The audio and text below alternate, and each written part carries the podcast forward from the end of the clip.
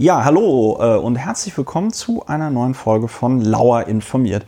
Ich äh, habe ja in diesem Jahr die Taktfrequenz ein wenig erhöht, in der ich mich mit Leuten unterhalte über Dinge, die ich interessant finde. Heute geht es, äh, heute rede ich mit jemandem, mit dem ich im letzten Jahr schon mal geredet hatte über das äh, Thema Klima. Emanuel Heisenberg. Äh, hallo, lieber Emanuel. Hallo, Christopher. Ja, äh, wir haben, ich habe gerade noch mal nachgeguckt, das letzte Mal im Juni 2019 äh, miteinander gepodcastet. Damals, wie gesagt, über das Thema Klimaapokalypse und was man dagegen äh, tun könnte. Und äh, du, äh, warum wir heute hier sitzen, ist, du hast ein Buch geschrieben zusammen mit Georg Dietz. Es heißt Power to the People wie wir mit, ja, Entschuldigung, dass ich das jetzt so, dass ich das jetzt so ähm, ein bisschen ironisch, äh, also es heißt Power to the People, äh, wie wir mit Technologie die Demokratie neu erfinden. Und äh, ja, wir podcasten einfach ein bisschen darüber, äh, was das für ein Buch ist und wie ihr dazu gekommen seid und was in dem Buch drinsteht. Es ist im Grunde genommen eine kleine äh, Dauerwerbesendung äh, für das Buch. Aber äh, ich kann hier als Disclaimer schon mal das vorschieben, ich bekomme vom Emanuel noch, weder von Emanuel noch vom Hansa Verlag, Hansa Berlin, äh, irgendetwas dafür. Äh, Georg Dietz sollte man vielleicht kurz noch sagen, Stern, äh, nicht Stern, Spiegel-Redakteur, äh, ehemaliger, der jetzt, der macht jetzt in Hamburg sein eigenes Ding, ne? Genau, der, der ist jetzt in einem Think Tank. In einem Think Tank. Think Tank ist auch Think Tank ist auch sehr gut.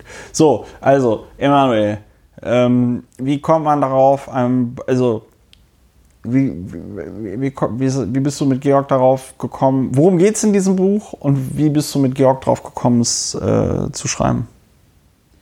Also in dem Buch geht es darum, dass wir äh, beide sehr, sehr optimistisch sind, dass wir sagen, hey, äh, Technologie ähm, wird nicht äh, unbedingt unsere Demokratie äh, weiter zerstören, ähm, weil alle sagen gerade, dass die Plattformen wie Facebook oder ähm, was auch immer, äh, andere Plattformen die Demokratie zerstören und wir sagen, wir könnten eigentlich auch Technologie äh, verwenden, um die Technologie zu stärken. Die Demokratie. Aber, äh, die Demokratie zu stärken, aber vor allen Dingen die Demokratie auch sehr stark zu verändern. Okay. Äh, was für Technologien?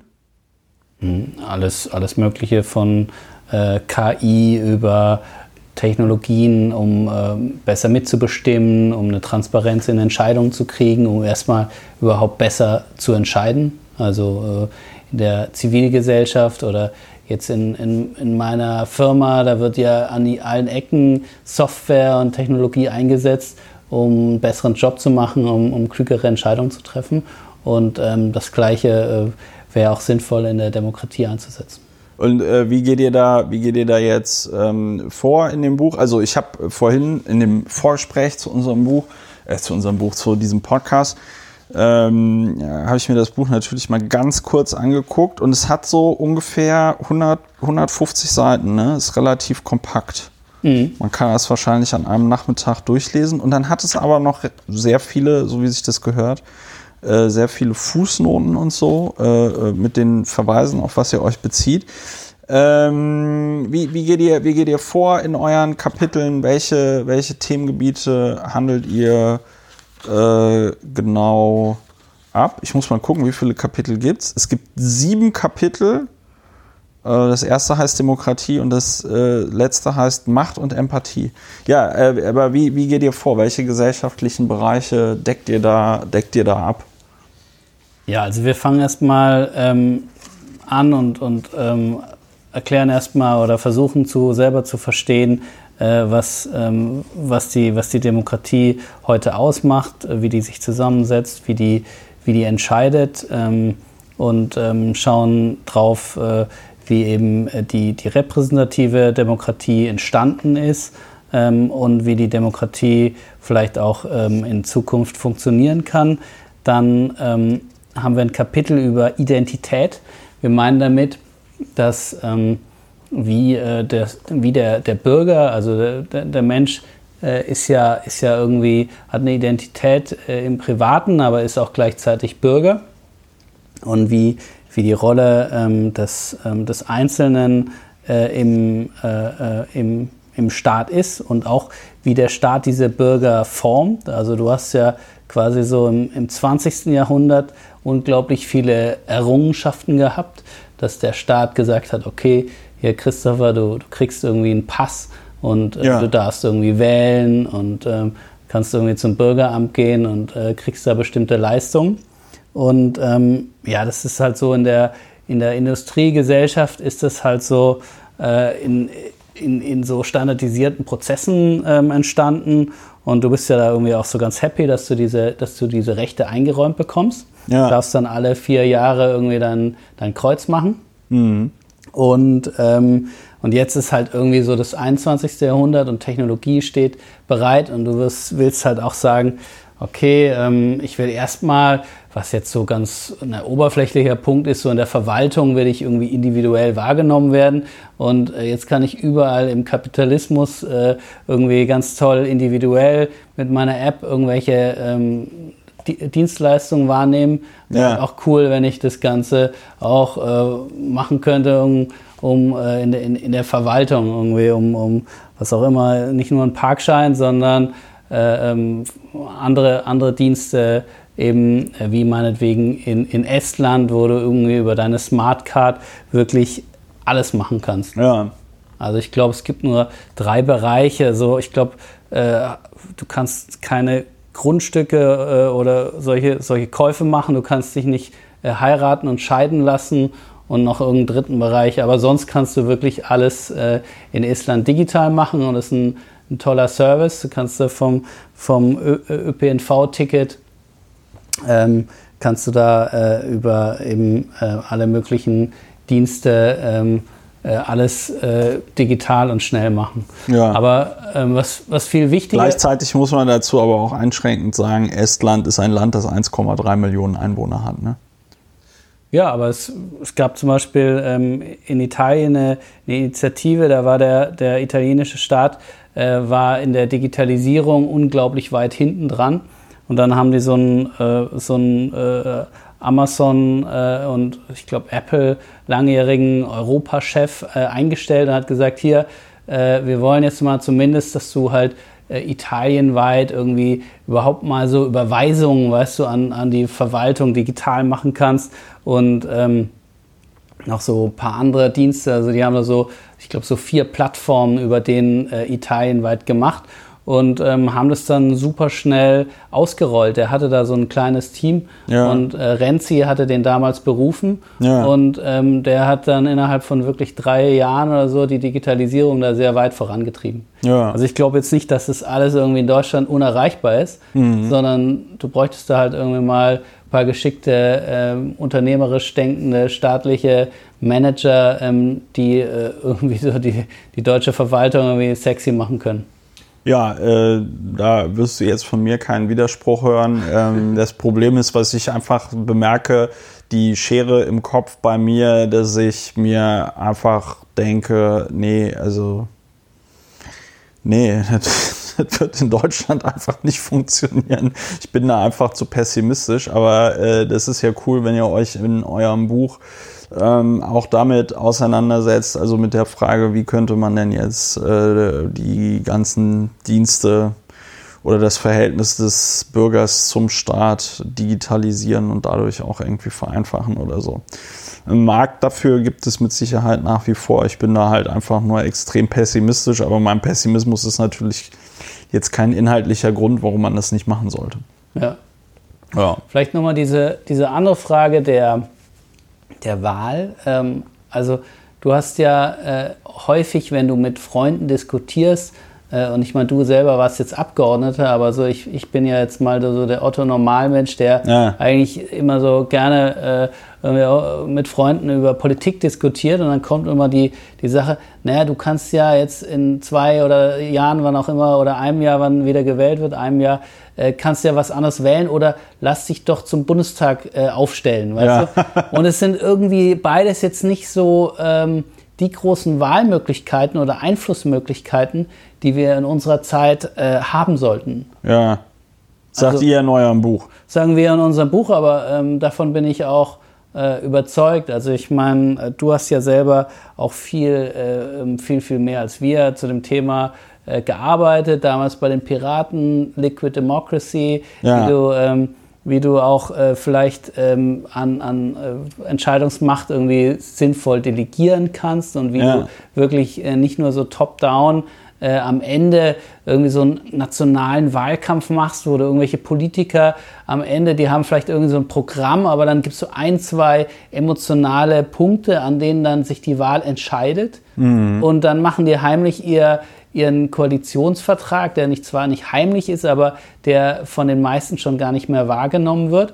Und dann wird es irgendwie vier Jahre abgearbeitet. Ja. Und das ist irgendwie in unserer Bottom-up-Zeit, also wo wirklich von unten in so einer ähm, Gesellschaft, wo eben digital auch alles transparent sein könnte und wo, wo äh, auch viele äh, Bürger meinetwegen bei so einer Programmarbeit auch gerne mitwirken würden mhm. ähm, oder vielleicht sogar ein Stück weit mitentscheiden könnten, mhm. ähm, ist, äh, gibt es da so viele äh, technologische Mittel, ähm, die eigentlich noch äh, völlig oder fast ungenutzt bleiben. Ja, Wobei da, also da würde ich tatsächlich, äh, da würde ich tatsächlich, also ich verstehe den, also ich verstehe den Ansatz und ich verstehe auch, warum man das will. Wobei ich da ähm, der Meinung bin, also da bin ich tatsächlich anderer Meinung, weil das ist, äh, also du hast, du hast große Probleme in der Repräsentation von, sag ich mal, legitimen Anliegen von Bürgerinnen und Bürgern. Da ist aber das größte Problem in meinen Augen ähm, das von also Lobbyismus und zwar in der Art und Weise, dass weiß ich nicht, der, Verband der deutschen Zeitungsunternehmen oder so, ja, die haben halt irgendwie die, die, die, die Zeit und das Geld oder die deutsche Automobilindustrie oder die Banken, die haben halt die, äh, die Zeit und das Geld, um Leute da in die Spur zu schicken und Abgeordnete zu beeinflussen oder auch Mitarbeiter in der Verwaltung äh, zu beeinflussen. Also eines meiner neuen Lieblingswörter bedeutet ja Regulatory Capture, also dass du schon im äh, Gesetzgebungsprozess versuchst, so auf den ganzen Gesetzgebungsprozess Einfluss zu nehmen, dass am Ende das halt eben rauskommt, was nur das Partikularinteresse von ähm, ja, einer kleinen Gruppe von Unternehmen meinetwegen äh, äh, ist. Äh, und die berühmt-berüchtigte Krankenschwester äh, oder die Frau, die alleinerziehende Mutter, die beim Lidl an der Kasse sitzt, äh, die hat das halt eben nicht. Ne? Wenn die irgendwie, äh, da, dafür wurden ja, glaube ich, ursprünglich mal auch Gewerkschaften äh, äh, ge gedacht. Will, am Ende will ich darauf mhm. hinaus, weil wir ja jetzt irgendwie nicht die Situation des, weiß ich nicht, der Arbeiterklasse im 21. Jahrhundert hier ausdiffundieren können. Aber am Ende des Tages äh, glaube ich, dass dieses Drandengeln von zum Beispiel irgendeinem Liquid Democracy System an den politischen Prozess wäre in meinen Augen einfach nur das Verschieben eines Problems, weil ähm, es ist ja nicht Gott gegeben, dass Politiker auf diese Lobbyisten hören. Ja? Mhm. Es ist nicht Gott gegeben, dass eine Verwaltung so schlecht ausgestattet ist, dass sie unter Umständen glücklich darüber ist, äh, dass mal von außen jemand kommt und sagt, hier hast du mal eine Idee, wie dieses Gesetz aussehen könnte. Mhm. Es ist auch nicht Gott gegeben, dass die, weiß ich nicht, besten und klügsten Leute äh, zu, weiß ich nicht, Freshfields gehen oder irgendwie Boston Consulting oder McKinsey, sondern es wäre ja auch eine Welt denkbar, wo der öffentliche Dienst so attraktiv ist, dass diese Leute dorthin gehen. Und ich glaube, und also ich glaube, ich kann diesen Impuls total gut verstehen, dass man sagt, wir wollen irgendwie mehr Einfluss auf den Prozess nehmen oder auf aktuelle Fragen in der Politik nehmen, kann ich total gut verstehen. Es ist aber eigentlich, wenn du dir anguckst, wie unsere Gesellschaft arbeitsteilig organisiert ist, es ist in meinen Augen tatsächlich ähm, also illusorisch zu, also was heißt illusorisch?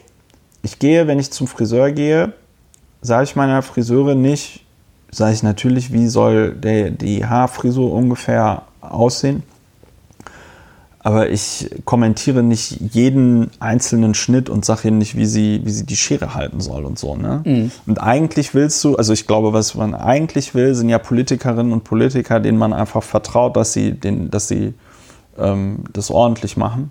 Und ich kann den Impuls verstehen, dass man sagt, okay, jetzt müssen wir hier eigentlich noch so eine weitere Ebene reinziehen, um Einfluss auf den politischen Prozess zu gewinnen, weil wir das Gefühl haben, dass die politischen Entscheidungen, die getroffen werden, nicht mehr im Sinne eines Großteils der Bürgerinnen und Bürger sind. Aber ich glaube, das verschiebt einfach das Problem, nämlich, dass man eine Diskussion braucht, sag mal, was ist eigentlich mit dem Parteiensystem los, dass das solche Spitzenpolitiker hervorbringt, die es im Moment hervorbringt. Also ich hm. meine, da, da müsste sich ja zum Beispiel auch mal zum Beispiel so eine Partei wie die CSU kritisch die Frage gefallen lassen, was ist, das eigentlich, was ist da eigentlich los bei euch, dass am Ende so jemand wie der Andreas Scheuer äh, Bundesverkehrsminister werden kann. Ne? Mhm. Oder was ist bei euch los, dass äh, jetzt hier bei der SPD, was ist bei euch los, dass am Ende von irgendeinem absurden Auswahlprozess äh, so jemand wie Norbert Walter Beuerns und Saskia Esken auf einmal die Vorsitzenden der SPD äh, irgendwie sind oder so. Mhm. Ne? Und ähm, gut, das war jetzt so ein kleines Co-Referat zum Thema nein, Online nein, bei. Äh, absolut. Ähm, äh, aber da bin ich tatsächlich auch aufgrund der Piratenerfahrung mhm. bin ich da echt so fundamental anderer Meinung. Mhm. Also du hast jetzt verschiedene Sachen gesagt. Ich, ich versuche äh, oder würde gern noch mal ein äh, bisschen am Anfang einhaken ja. von den Sachen, die du gesagt hast. Also ähm, es gibt eben ähm, es gibt eben diesen von uns sehr geschätzten ähm, ähm, äh, äh, brasilianischen Minister, Ex-Minister und äh, äh Harvard-Wissenschaftler, ähm, der, ähm, der sagt eben, es sind in Europa sehr viele Low-Energy Democracies. Ähm, das heißt, ähm, also äh, Demokratien, die eigentlich nicht diese, diese diskursive Kraft haben, wo ähm, einfach ähm, äh, außerhalb von so absoluten Krisenzeiten wie jetzt der, der Finanzkrise wirklich Veränderungen ähm, ja. stattfindet. Und er sagt, okay, was bräuchte es eigentlich, um äh, dann eben High Energy Democracies äh, zu, zu bilden?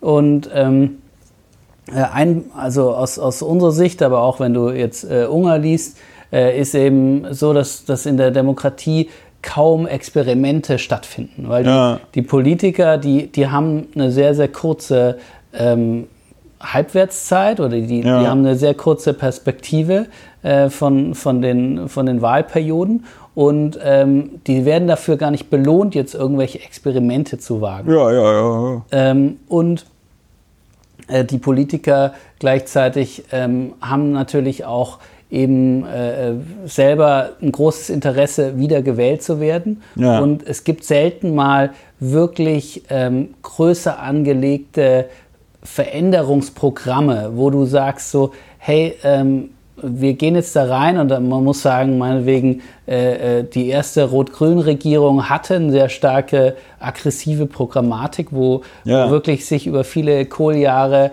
ähm, sehr viel äh, Wut, Wut, und, und Veränderungsmotivation äh, angestaut hatte. Aber das ist die absolute Ausnahme. Und das ist auch irgendwie so, so eine, für, für mich so eine, so eine Frustration auf nationaler äh, Ebene, weißt du, dass, dass du sagst so, okay, ähm, selbst wenn jetzt mal wegen die Grünen den Kanzler stellen würden, ja. würde ich bezweifeln, ähm, dass, die, dass die dann wirklich äh, es äh, anstellen und schaffen, äh, wirklich mit einer aggressiven äh, Programmatik sehr, sehr viele Sachen zu ändern. Also ich würde es mir absolut, äh, ich würde es mir hoffen, ja. Äh, erhoffen. Aber das System ist, ähm, schwächt sich sehr leicht selber ab. Und es ist sehr schwierig, äh, in der Demokratie, die natürlich dadurch auch irgendwie so eine träge, aber auch einigermaßen stabile äh, System ist, ja. ähm, besonders viel, ähm, äh, also eine progressive Politik zu machen, in der ähm, sehr, sehr, sehr spannende Sachen entstehen können. Ja, da gebe ich dir komplett recht. Also ich äh, sollte das vielleicht auch noch an zwei Stellen einschränken. Also ich glaube, was, äh, wo ich dir zum Beispiel sofort recht geben würde, wäre äh, zu sagen, man soll gefälligst diese Koalitionsverträge abschaffen. Ne? Also mh, hm, ich habe jetzt kein Problem damit, dass eine Koalition sagt, passt auf Leute, wir machen jetzt mal für das erste Jahr so eine Roadmap, dass wir sagen, so in den ersten 365 Tagen wollen wir folgende Projekte auf den Weg bringen und dann machen wir nochmal eine Klausur und dann einigen wir uns auf die nächsten 365 Tage. Aber wenn es irgendeine Ausnahmesituation gibt, wie jetzt, weiß ich nicht, äh, die Finanzkrise oder dass man feststellt, vielleicht sollten wir aus der Atomkraft aussteigen oder so, dass man dann irgendwie sagt, okay, äh, dann müssen wir uns am aktuellen Thema entlanghangeln. Äh, das ist aber auch etwas, was, ich weiß nicht, ob ihr das in eurem Buch drin habt, aber das ist ja auch etwas, was viel zu wenig diskutiert wird, dass es bis 1998 gar keine äh, Koalitionsverträge in Deutschland äh, gab. Das war mhm. tatsächlich eine Neuerung äh, unter Rot-Grün und wurde dann aber gerne anscheinend angenommen und ich kann deine Verärgerung total gut verstehen. Mich hat es im Abgeordnetenhaus auch immer geärgert, wenn die äh, Koalition ein Vorhaben der Opposition mit der Begründung ablehnte, ja, wir haben uns im Koalitionsvertrag auf was anderes geeinigt, weil das mhm. ist dann halt einfach so die einfachste und billigste ähm, Ausrede, die einem gerade zur Verfügung steht und sie ist ja noch nicht mal inhaltlich, das ist ja reines Rumgereite auf den Verfahren. Da kann ich total verstehen, dass das irgendwie äh, scheiße ist. Und ähm, ich gebe dir auch recht, dass natürlich relativ viel wenig Bewegung ist in der Demokratie im Moment. Das wird ja auch viel kritisiert. Ähm, ich glaube, wo tatsächlich so ein Online-System helfen könnte, wäre, wenn man jetzt dezidiert ein zum Beispiel so ein Bebauungsprojekt hätte wie das Tempelhofer Feld, ja, mhm. oder wenn man äh, die Leute darüber entscheiden lassen wollen würde, soll sowas wie die ähm, gleichgeschlechtliche äh, Ehe, die Ehe für alle, ähm, soll die äh, äh jetzt legalisiert werden äh, oder nicht. Ne? Also mhm. da gibt es natürlich Sachen, da stelle ich mir schon vor, dass man da Expertinnen und Experten irgendwie mit einbeziehen kann. Aber mein Gedanke kommt immer tatsächlich vom, dann auch in der repräsentativen Demokratie vom Abgeordneten oder von der Abgeordneten her, wo ich mir sage, wir bezahlen denen schon sehr viel Geld, mhm. damit die ihre Arbeit machen, dann kann ich eigentlich von denen verlangen, dass die sich in so einem Abstimmungsprozess zu einem Gesetz ähm, Gedanken machen, wie wirkt sich das aus und haben wir hier wirklich alle, alle Perspektiven mit eingebunden oder so. Ne? Vielleicht nochmal zu deinem anderen Punkt äh, ja. mit, dem, mit dem Personal.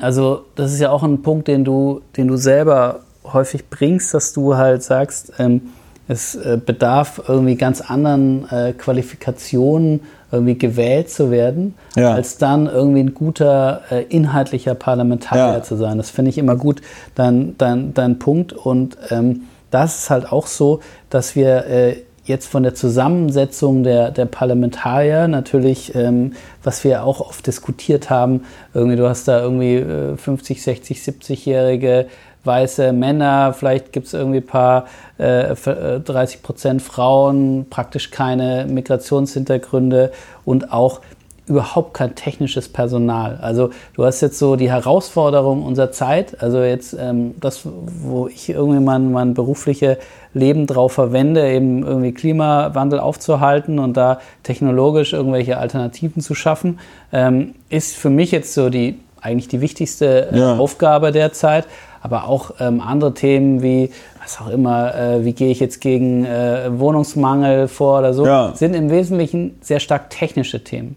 Ja. Und da hast du halt so ein Parlament, wo praktisch niemand irgendwie in, in Technologie gearbeitet hat oder so eine, eine Ausbildung hat. Ich glaube, irgendwie sowas wie 13 Prozent sind überhaupt Digital Natives, die irgendwie äh, die Digitalisierung erfahren haben. Ähm, und dann wird es halt sehr, sehr schwierig, ähm, mit, mit dieser Entscheidungsträgerschaft äh, äh, irgendwie eine progressive äh, Politik meinetwegen bei künstlicher Intelligenz zu machen. Also als, als äh, ich habe da irgendwie mal eine Zahl rausgesucht, sowas wie die Bundesregierung hat über alle Ministerien, glaube ich, sowas wie 142 Millionen investiert in künstliche Intelligenz. Ja. Äh, jetzt über äh, irgendwelche ministeriale Projekte. Und äh, ich glaube, die Chinesen hatten ein, in dem gleichen Jahr oder ein Jahr davor sowas wie 27 Milliarden investiert. Ja, also, ja. So völlig absurde, also selbst so ein, so ein viertklassiger chinesischer Technologiekonzern hat äh, multiple mal so viel äh, in künstliche Intelligenz investiert wie die gesamte Bundesregierung. So.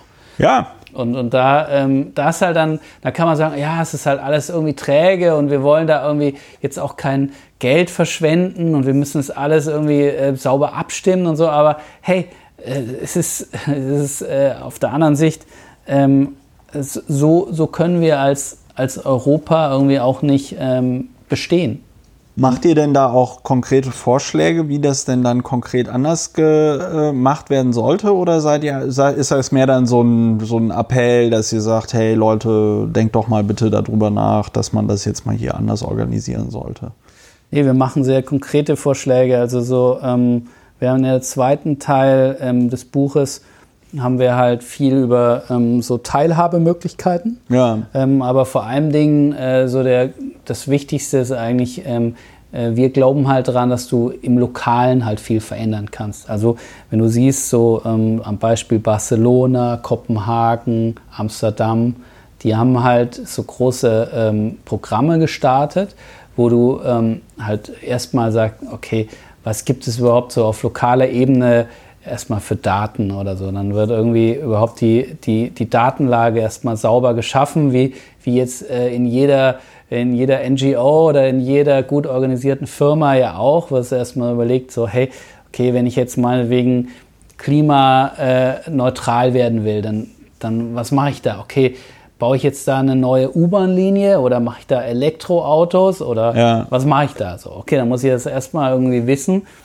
wenn ich jetzt da irgendwie so ein Viertel äh, mit Mobilität beglücken will oder mit erneuerbaren Energien, muss ich erstmal ja. wissen, wohnen da jetzt irgendwie 80-Jährige drin, weißt du, oder wohnen da jetzt 20-Jährige drin und fahren die überhaupt zur Arbeit oder, äh, weißt du, so, das, das ist ja alles so Handwerkszeug, technologisches. Ja. Aber ähm, ähm, da gibt es eben Städte äh, wie, wie jetzt Barcelona, wo, wo wir eben ähm, sehr stark äh, verfolgt haben, wie die CTO, das ist eine Frau mit 300 Mitarbeitern, Francesca Bria, wie ja. die das gemacht hat. Also die haben da über Jahre äh, Daten erhoben, dann haben die so Open Source Software ähm, zur Verfügung gestellt, dass du halt meinetwegen nicht mehr auf Airbnb angewiesen bist oder ja. auf Uber, sondern dass du ähm, ähm, städtische Dienste von Bürgern einfach nutzen kannst, ohne dass die ganzen Profite jetzt unbedingt irgendwie in, ja. in amerikanische Großkonzerne abgeflossen ja. sind.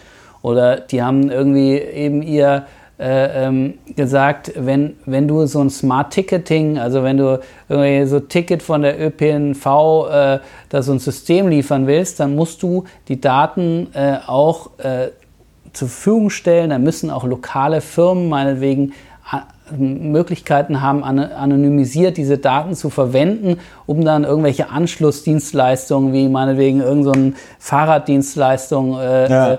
äh, dran zu, zu docken. Weißt du, solche Themen, die sind Handwerk, die müssen irgendwie intelligent gemacht werden, ähm, aber die sind im Wesentlichen technologisch, aber die sind dann auch irgendwie einfach die Entscheidung dafür, dass man sich mit Technologie beschäftigt, dass man da eine kluge äh, ähm, Technologie- und Digitalstrategie baut und da gute Leute auch aus dem Privatsektor äh, reinholt. Und die, wie holt man die rein? Den muss man einfach auch dann äh, äh gutes Geld zahlen und, ja. und das Thema wollen. Und dann, dann kann man sich jetzt anders als jetzt hier irgendwie in Berlin, wo du irgendwie 300 Meter Fahrradweg baust und dann da irgendwie eine große äh, Feier machst, dass du irgendwie, ja. weißt du so, äh, äh, da, da geht es wirklich um, um einen tiefen Umbau von, von der Infrastruktur, von der Mobilität, von der Energieversorgung, von der Stadt. Äh, und, und das ist das, was, was mich auch äh, total interessiert, weil ich da auch äh, irgendwie in meinem Startup versuche, solche, solche Konzepte umzusetzen. Und ähm, da gibt es halt super spannende Sachen. Vielleicht noch ein, darf ich noch einen Punkt ja, sagen? aber sicher. Wir haben hier noch ganz viel Zeit und du kannst so viel reden also, und erzählen, wie du möchtest. Also zum Beispiel ein, ähm, ein spannendes Beispiel ist so dieses ganze Thema der ähm, sozialen Wohnungsbau und ähm, mhm. Gentrifizierung. Ja. Wenn du, wenn du mit Leuten aus großen äh, Wohnungsfirmen sprichst, dann sagen die dir, okay, du hast halt, äh, die Leute wollen da nur drei Kilometer Umkreis, wollen die sich eigentlich wegbewegen. Die wollen im gleichen Viertel bleiben. Ja. Und dann gibt es irgendwie so Neukölln, weißt du, da gibt es da irgendwie so diese super Hipster-Bewegung, wo so 15.000 Leute in drei Straßen plötzlich ziehen wollen. Weißt du? Und dann, ja. dann steigen da die Mieten von einer Kaltmiete von 5 auf 15 Euro. Weißt ja. du? Super GAU. Dann werden aber die, die alten Mieter da weggedrängt und die können noch nicht mal im 3 Kilometer Umkreis. Ja, ja, klar. Und dann gibt es halt soziale Revolution. Solche Bewegungen, die sind aber nicht von heute auf morgen, sondern wenn du da Daten nehmen würdest und sagen würdest, okay, liebe Berliner äh, städtische Wohnungsgesellschaften, wir wissen, dass in den letzten Jahren da langsam die Mieten steigen. Bitte baut in diesen Vierteln äh, irgendwie so und so viele neue Dächer oder äh, baut die, die Grundstücke voll und, ähm, und verscherbelt da vielleicht auch die städtischen Grundstücke dann nicht an irgendwelche äh, Gewerbetreibende, die ja. dann da irgendwie irgendeinen Innovationshub machen, sondern baut da lieber äh, Sozialbauten, wo dann die Leute, die vom, von der einen äh, Wohnung da vertrieben werden, dass die dann irgendwie äh, 500 Meter weiter eine sozial geförderte äh, Wohnung kriegen. Also das ist alles Handwerk. Und dafür musst du überlegen, welche Daten brauche ich und welche ähm, Förderprogramme brauche ich und wie incentiviere ich meine städtische Wohnungsgesellschaft, auch diese Wohnung zu schaffen. Dass der Vorstand kriegt dann erst dann irgendwie äh, sauber bezahlt, wenn er seine Ziele da auch erreicht, dass da Leute nicht irgendwie brutal entmietet werden. Ja. Und das ist für mich äh, ähm, alles irgendwie auf so einer lokalen Ebene machbar. Mhm. Und äh, da können wir einfach unglaublich viel soziale äh, Krisen vermeiden, indem wir klüger agieren.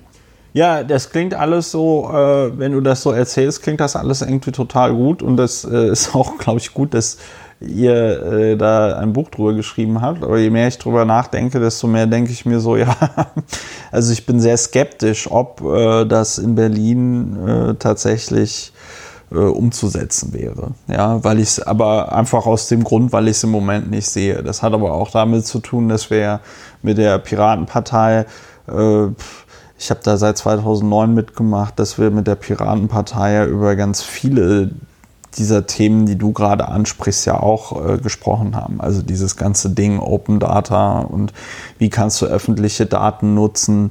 Ähm, auch was du jetzt gerade gebracht hast, finde ich ja toll, dass das Barcelona macht, ne? Äh, dass du sagst, wir benutzen öffentliche Daten, um damit die Leute erst gar nicht auf die Idee kommen, äh, sowas wie Airbnb zu machen.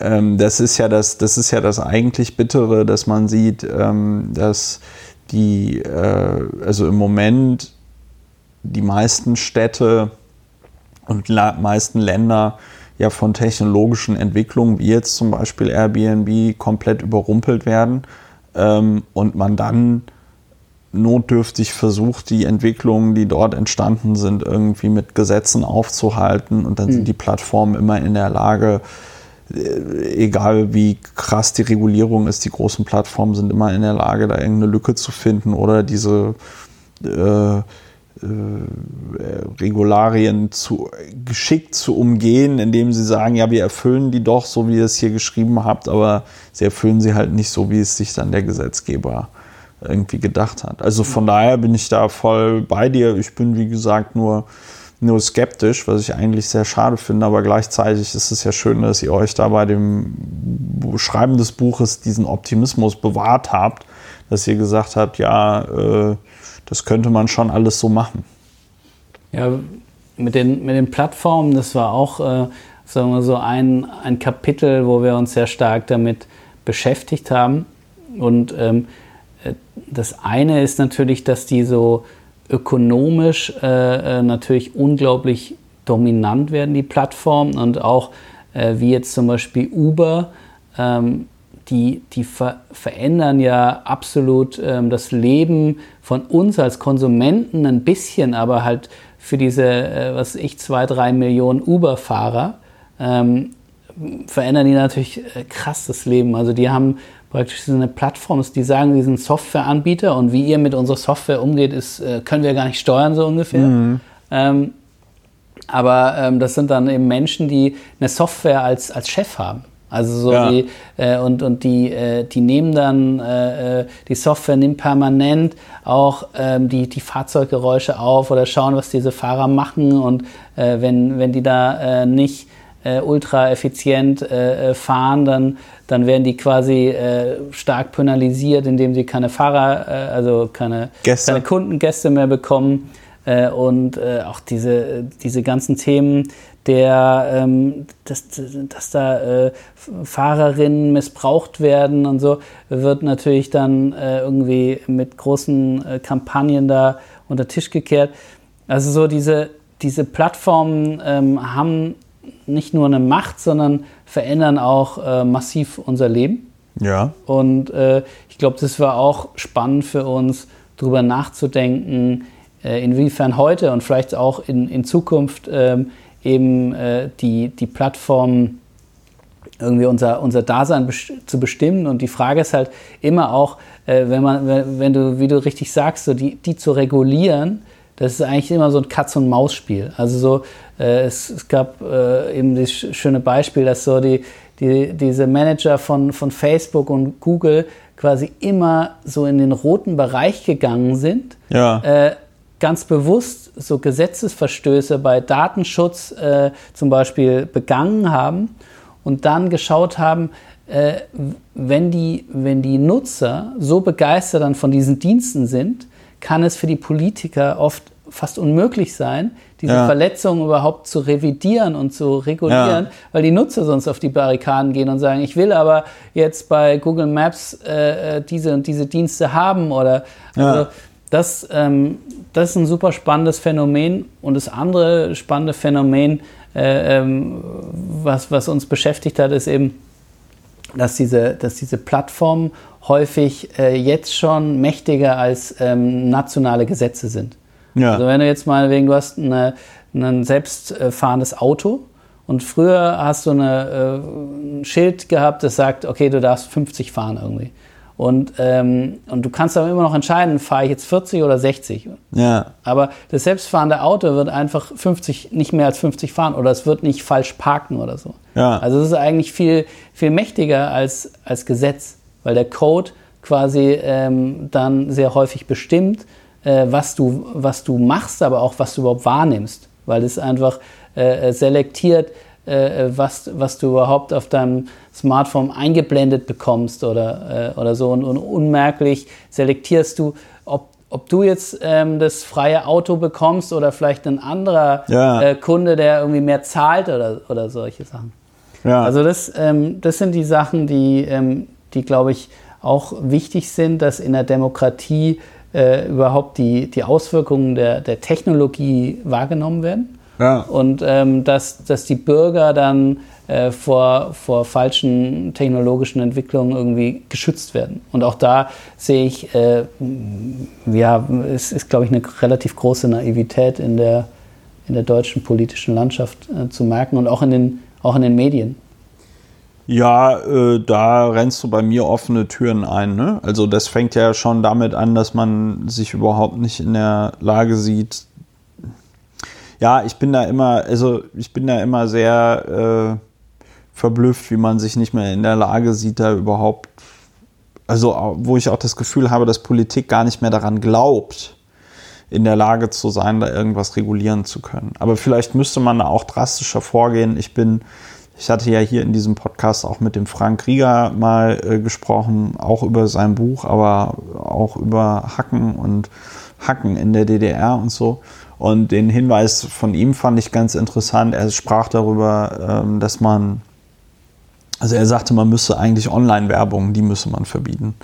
Und äh, das ist natürlich jetzt nicht das einzige Problem, was wir im Moment mit technologischen Plattformen haben, aber ich fand äh, das schon mal einen ganz guten Ansatz, weil der wäre äh, sehr klar und sehr deutlich und dann hätte man einige Probleme gelöst. Aber äh, auch selbst bei dieser Geschichte bin ich mir nicht sicher, ähm, dass das überhaupt jemals breiter diskutiert werden wird, weil ähm, das dann den Leuten zu abgespaced ist und weil dann Politik irgendwie der Meinung ist, nee, wir sind ja gar nicht in der Lage, das überhaupt zu regulieren oder wie auch immer. Also ganz, ganz, ganz, ganz komisch. Nochmal eine andere Frage auch an Ja. dich. Ich meine, wenn du jetzt deine eigene Partei bauen würdest, Ja. also wir haben, wir haben immer so ein bisschen so provokativ gesagt, so, so Roboter ins, äh, ins Parlament. Ja. Ähm, viele Entscheidungen, die, die, die du auch als Abgeordneter getroffen hast, Ja. äh, die sind ja, äh, die können wir jetzt nicht so beim, beim Kaffee so überlegen, wie, wie machen wir jetzt die Austeritätspolitik oder sollte der äh, Deckel für äh, Photovoltaikanlagen jetzt 52 oder 54 Gigawatt sein oder was auch immer, Ja. weißt du, solche Fragen. Ähm, wenn du jetzt eine eigene Partei formen würdest, Ja. wäre die doch auch ultratechnologisch, oder? Ja, also was heißt ultratechnologisch? Ich glaube, man muss immer, man muss immer darauf achten, weswegen ich ja bei diesem Untertitel auch so ein bisschen äh, eures Buches ähm, äh, ein bisschen kritisch bin, weil es ist immer die Frage, wie man das liest, ne? wie wir mit Technologie die Demokratie neu erfinden. Ich bin kein Freund von diesem Technologie ist an und für sich neutral, aber es kommt immer darauf an, wie man sie anwendet. Ne? Also habe ich das jetzt auch nicht verstanden. Ne? Aber ich denke, man muss sich ganz klar darüber sein, dass die Wahl, wie gewisse Technologien gestaltet sind, schon determinieren, wie dann gewisse Ergebnisse sind. Ne? Also einfachstes Beispiel wäre jetzt, weiß ich nicht, ein Algorithmus, der konsequent Menschen mit dunkler Hautfarbe ignoriert, aus welchen Gründen auch immer, diskriminiert diese Leute. Ne? Da kann man da nicht sagen, diese Technologie ist neutral oder so. Ähm, das bedeutet, ich glaube, was in der Politik am Ende ganz wichtig ist, und das ist jetzt quasi die Antwort auf die Frage, wie würdest du das in einer neuen Partei machen? Am Ende brauchst du natürlich immer Verantwortung, ja, also äh, oder Verantwortlichkeiten, klare Verantwortlichkeiten, das, was man so neudeutsch Accountability nennt. Ne? Also du musst immer irgendwie wissen, wer hat denn jetzt hier die Entscheidung getroffen, wer ist denn dafür verantwortlich. Das ist äh, äh, einmal, was ganz wichtig ist. Und dann bin ich, und das war, glaube ich, in Teilen zumindest so der, ähm, der Politikstil der, ähm, der Piratenpartei.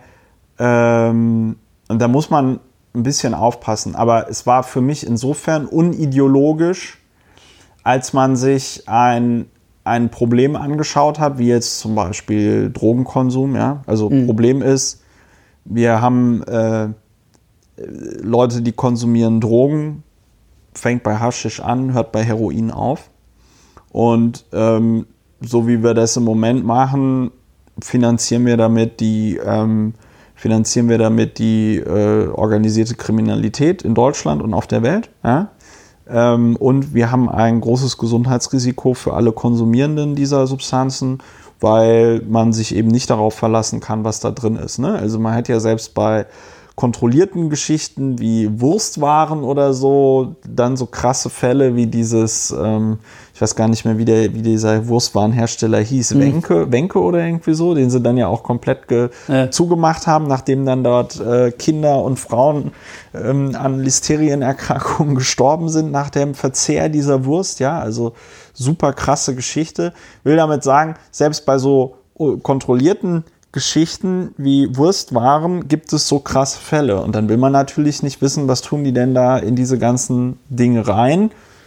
Darüber hinaus kommt noch strafverschärfend hinzu, dass es viele Substanzen, die du also ähm, äh, dir so erwerben kannst, ja auch in der einen oder anderen Form in der Apotheke gibt. Ja?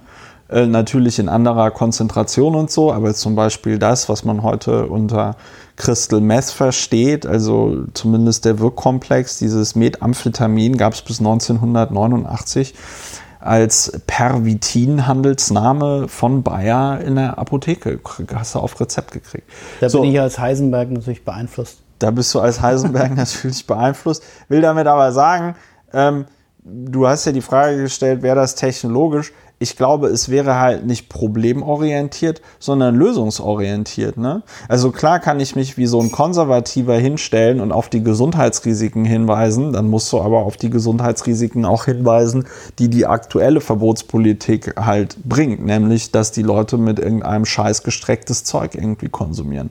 Dann konnte mir bis jetzt auch noch kein Konservativer erklären, warum das eine gute Idee ist, äh, äh, über das, die Illegalisierung von Drogen ähm, das organisierte Verbrechen damit äh, quer zu subventionieren und so. Und ich glaube, insofern unideologisch, dass man sich halt irgendwie anguckt, was ist denn die, sag ich mal, vernünftigste Lösung und vernünftig in dem Sinne, was erzeugt eigentlich am wenigsten Probleme, was erzeugt am wenigsten Leid, womit können die Leute eigentlich ähm, am besten leben, wenn du einen eigenveran also wenn du einen eigenverantwortlichen, halbwegs okayen Menschen voraussetzt. Und ich glaube, da hast du dann oft eine Überschneidung von dem, was du sagtest, mit ultratechnologisch mhm. und eben dieser lösungsorientierten ähm, äh, Arbeit. Aber ich bin gleichzeitig immer sehr vorsichtig bei sowas, weil wenn also Algorithmen und KI und so unser Leben beeinflussen, dann muss man immer auch vor Augen führen, dass diese Sachen natürlich auch Fehler haben können und dass die Sachen begünstigen können. Also man muss davor aufpassen, so zu tun, als sei etwas, nur weil da besonders viel Technologie in der Entscheidungsfindung mit ähm, drin war oder nur weil da besonders viele Daten mit drin waren, dass diese Entscheidung dann automatisch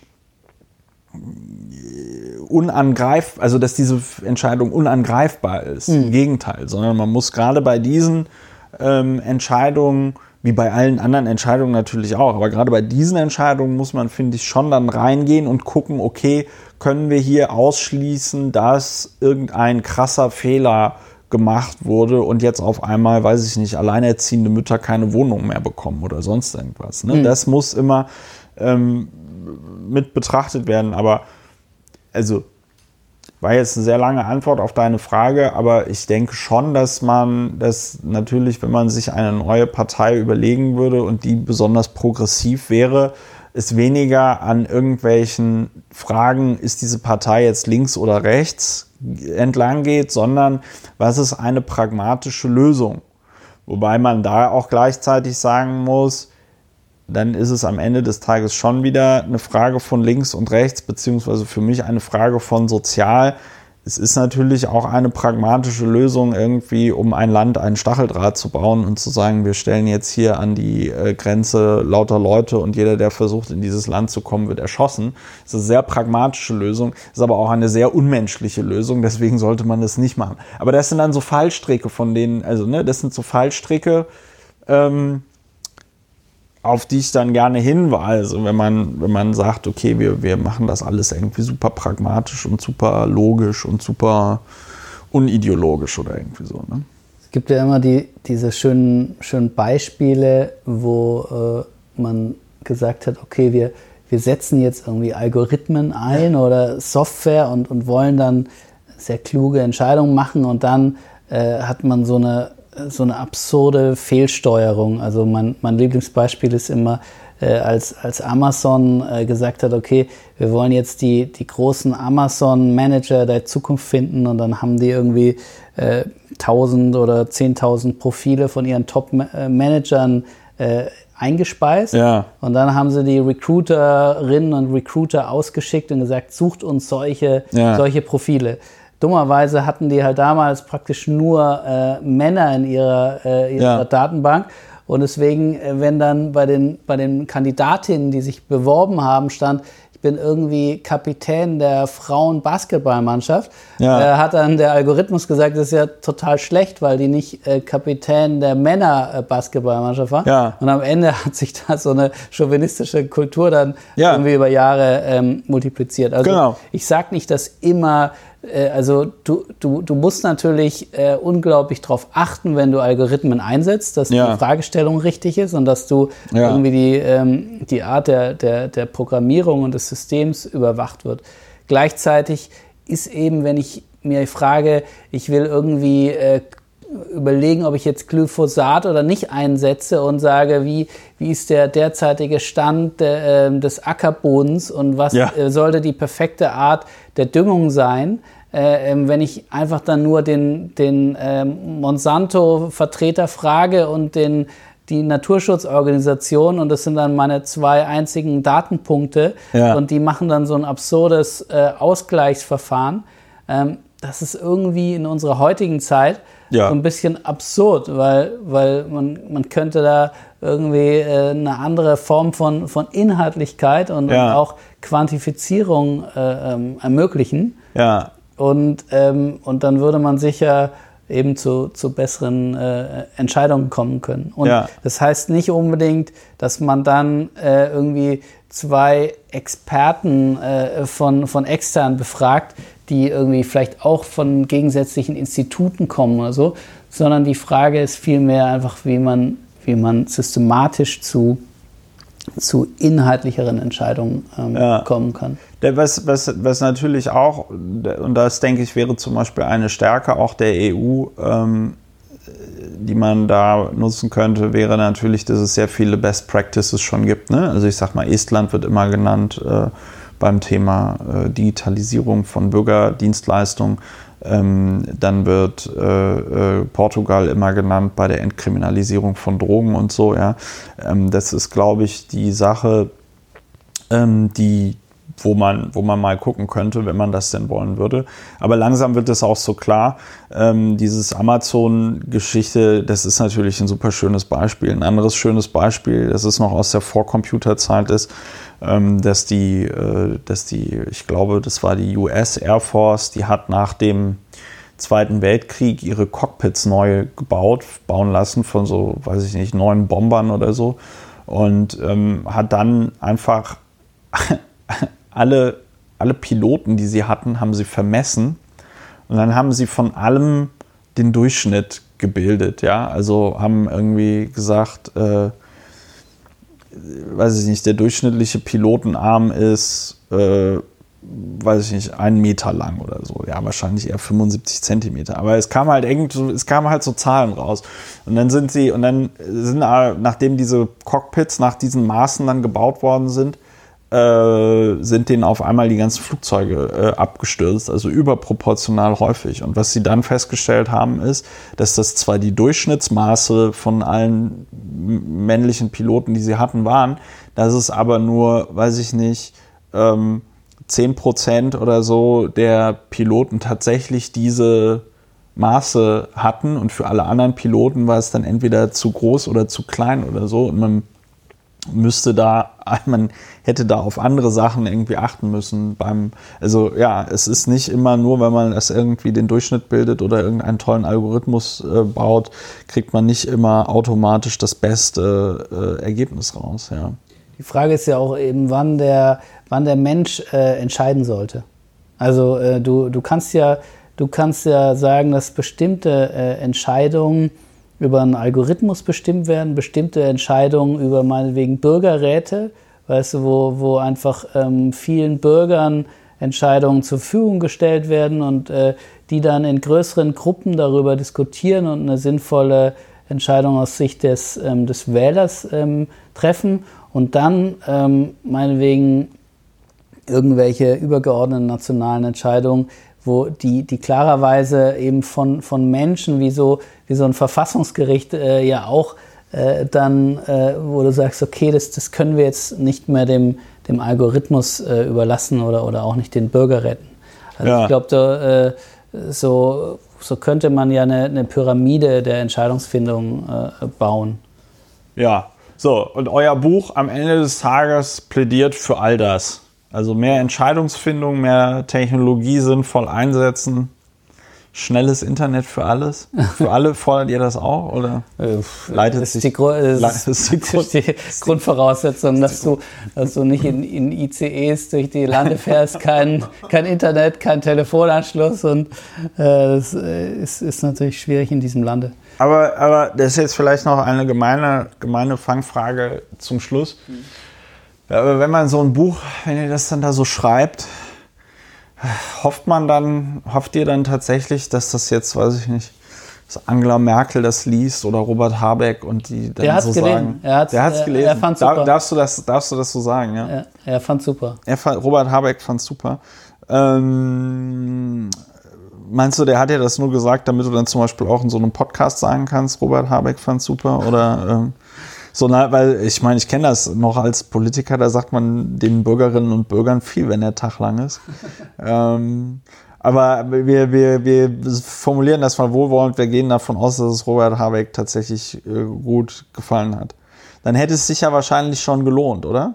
Ich weiß nicht, äh, das ist eine echt eine gute Frage, ob wir, ähm, ob, wenn, äh, wenn du jetzt einen Artikel schreibst oder wenn wir jetzt dieses Buch schreiben, ob wir den Anspruch haben oder die Hoffnung, dass wir jetzt ähm, äh, amtierende Politiker damit beeinflussen. Ja. Oder ähm, ich glaube, mir würde es schon reichen, wenn ich jetzt ähm, meinetwegen junge Leser finde, ähm, die sagen so, hey, da sind ein paar coole Ideen drin, zum Beispiel, dass wir auch sagen, irgendwie Wahlalter runtersetzen oder ähm, einfach ähm, weg von solchen geriatrischen Entscheidungsfindungen und solche Themen. Ja. Das wird mir, glaube ich, schon völlig, völlig reichen. Ich weiß nicht, wie es wie es dir geht, weil die, die aktuellen Machthaber zu beeinflussen, ich, ich, ich kann mir nicht vorstellen, dass die dann sagen, so, hey, cool, lass uns mal jetzt eine Kommission, so äh, wie wir algorithmische Entscheidungsfindung im Bundestag beschleunigen, nachdem sie unser Buch gelesen haben. Ich fürchte, Ja. dass ähm, das äh, ist illusorisch. Meine, Lieblings, meine Lieblingsnachricht gestern war, dass irgendwie Andi Scheuer ein neues Institut für Mobilität und bla nach München ansiedeln möchte. Und die bekommen dann 500.000, 500 Millionen Euro dafür, dass sie dann sich überlegen, wie Flugtaxis an Bahnhöfen landen können und so. Also das ist damit eine Antwort auf deine Frage. Aber wenn du mich jetzt fragst, ich gehe natürlich immer davon aus, dass mindestens irgendeine coole Person irgendeinen meiner Texte liest und sich dann denkt, ähm, yo, das ist das Thema.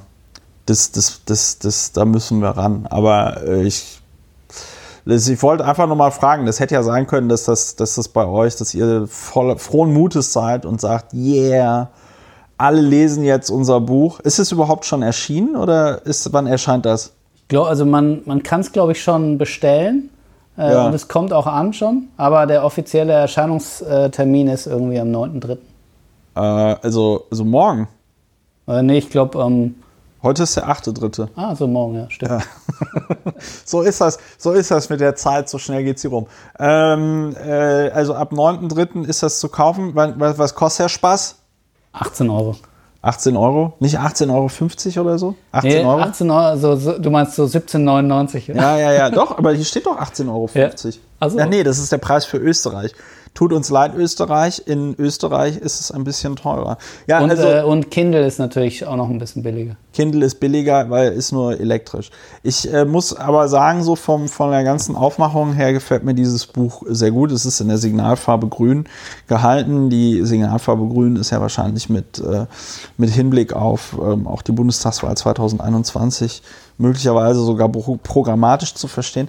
Ähm, Aber es ist völlig äh, überparteilich. ja, ja. Will ich, will ich äh, ausdrücklich, wir sind beide keine Parteimitglieder, ähm, sondern wir wollen äh, nur Ideen für eine progressive Politik geben. Ja, und also es fühlt sich auf jeden Fall sehr gut an. Da hat sich Hansa beim Drucken dieses Buches nicht äh, äh, lumpen, nicht lumpen lassen. Das, ich finde, das ist auch immer wichtig. Da wird viel zu wenig drüber geredet. Weißt du, wenn Bücher so komplett billomäßig gedruckt werden, ähm, dann, dann hat man schon keinen Bock, die zu lesen. Druck und Bindung GGP Media GmbH Pössneck. Printed in Germany. Ja, schön. Sonst noch irgendwas, wo du sagst, Mensch, da müssen wir im Zusammenhang mit meinem neuen Buch, das ich gemeinsam mit Gregor Georg Dietz geschrieben habe, müssen wir unbedingt drüber reden? Ich, ich würde mich freuen, wenn du es liest. Ja, äh, ich, äh, es hat nur 150 Seiten. Ich werde ähm, es äh, hinbekommen, hoffentlich. Wenn nicht, äh, mehr Maxima Culpa. Liest du gerne, liest du gerne Bücher? Das Problem ist, ist, es kommt immer echt drauf an. Ich habe ja ADHS, das ist ja ganz gut, das ist ja bekannt, weil ich darüber offen rede. Ähm, mir bereitet das Büchern, äh, das Lesen von Büchern einfach oft Probleme, weil ich mich nicht so ewig lange auf irgendwas konzentrieren kann, insbesondere wenn es mich nicht super 100% ähm, konzentriert, äh, interessiert. Mhm. Und aber wenn ich meine Medikamente nehme, dann kann ich auch einfach mal so 150 Seiten äh, in zwei Stunden weglesen oder so. Das ist, äh, das ist ganz geil. Krasses Zeug. Krasses Zeug. Diese. Die forschende, Pharma, die forschende Pharmaindustrie.